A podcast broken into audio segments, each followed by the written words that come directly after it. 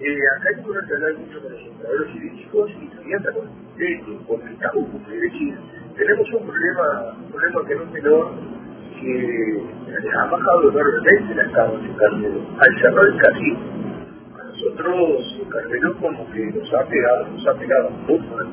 Primero con la pandemia, la pandemia liquidó prácticamente el comercio y la hostelería y el turismo en nuestra realidad.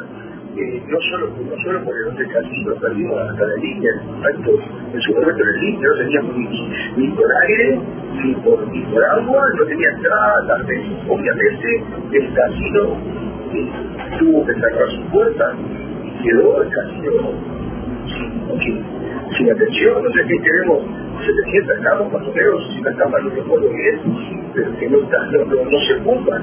¿Cómo hacemos para traer gente si no por dónde llevarla? Entonces vamos a decir, tenemos hoteles, obviamente, pero no, no, no, va a alcanzar para nosotros poder promocionar nuestra localidad y querer traerlo para acá, eh, no va a alcanzar los lugares para que se puedan quedar. Mm, sí, sí. porque eh, nuestra situación depende mucho de eso. Y, el turismo nuestro que viene aquí, eh, al menos eh, en, en Carmelo, es un turismo que apunta a una clase media. Este, no es un turismo de, de, de, de, escala muy importante.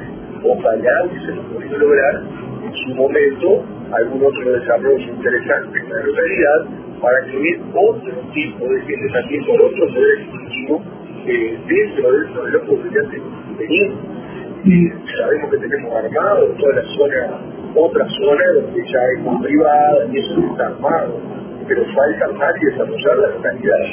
Y hoy por hoy, por todos lados, estamos poco haciendo agua, no porque se quiera, sino también porque las circunstancias así lo han, lo han manejado y bueno, y ahora desafío se están comenzando de vuelta, a ver qué es lo que pasa y cómo se ese hotel y cómo podemos nosotros reactivar el, pasaje y bueno, ese desafío de poder sacarse que tenga en nuestra localidad.